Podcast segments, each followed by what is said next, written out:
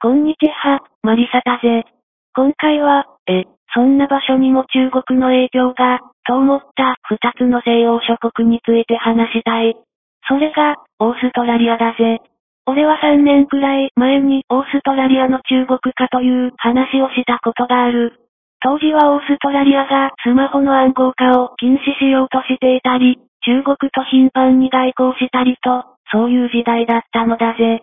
それから時は経ち、やはりオーストラリアは信頼できないと俺は考えている。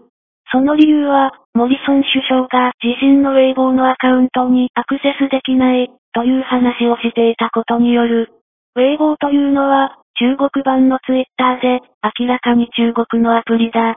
つまりは、データセンターや開発などは中国にあり、これにつなぐだけでセキュリティ上のリスクがある。オーストラリアは、いわゆる 5i であり、アメリカやイギリスと共に、中国と対決する立場にある。そのような国の首相が、なぜ未だに中国純正アプリを使っているのか。イギリスなどは定期的に中国産製品のテクノロジー的なリスクについて話し、TikTok やドローンなども安全保障上のリスクだと話しているはずだ。オーストラリアがそれらの話を知らないはずがない。しかも、オーストラリアの一般人ならまだしも、議員どころか首相が中国産アプリを使うなんて、俺は本気でびっくりしたぜ。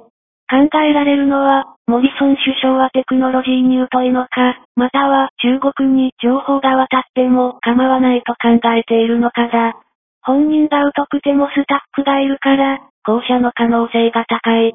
これは安全保障上のリスクであり、日本やアメリカにとっても関係の深い話で、俺はどうにもオーストラリア政府を信用できないのだぜ。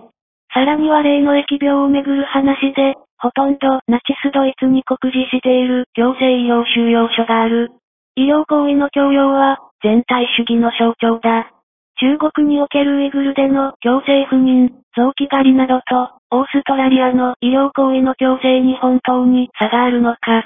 このような野蛮な行為を自国民に行うオーストラリア、オーストリアは全体主義国家である。イギリスやアメリカはかろうじて自由民主主義の西洋国だが、オーストラリアがこの中にいることに、俺は違和感を抱いているぜ。